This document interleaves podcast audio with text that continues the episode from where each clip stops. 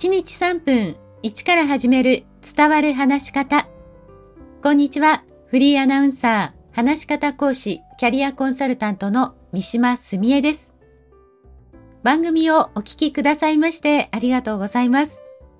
シリーズ第4弾は、話し方の表現力アップをテーマにお伝えしています。さあ、今回は、表現力を豊かにする表情についてお話ししていきます。実は表情が変わるだけで声の印象って変わるんです。笑顔であれば笑顔の声、無表情であれば無表情の声、怒っている時は怒っている声。これらは見た目の印象の問題だけではなく、声そのものの表現に影響しています。表情を意識すれば伝わり方が変わってきます。これは声だけで情報を伝えるときにもぜひ意識していただきたいポイントです。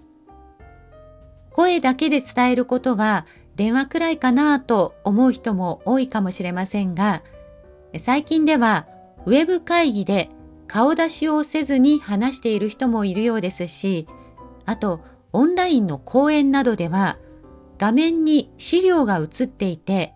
話し手はほぼ声だけ聞こえているということも多くあります。まあこれ、リアルの講演でも同じなんですが、資料が映っている時というのは、聞いている人が話し手を見ていることというのは少なくなります。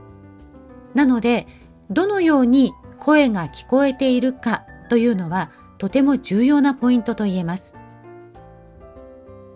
例えば、あなたが電話で問い合わせをするコールセンターでは、担当者の前に鏡が置かれていることがあります。それは自分の表情を確認しながら電話の向こうの人と話すためなんです。ちなみに今の私は口角が上がり頬骨が少し盛り上がっている感じで明るい声で聞こえているんではないでしょうか。で、今の私のこの表情というのは、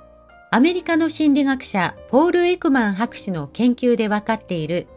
万国共通と言われる7つの表情の中では、喜びというのに入ります。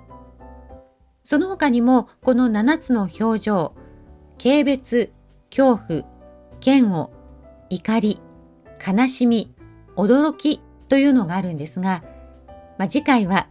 実際にこれらの表情で話してみて、どの程度声に影響するかというのを一緒に考えてみていただけたらと思います。今日も最後までお聴きくださいましてありがとうございました。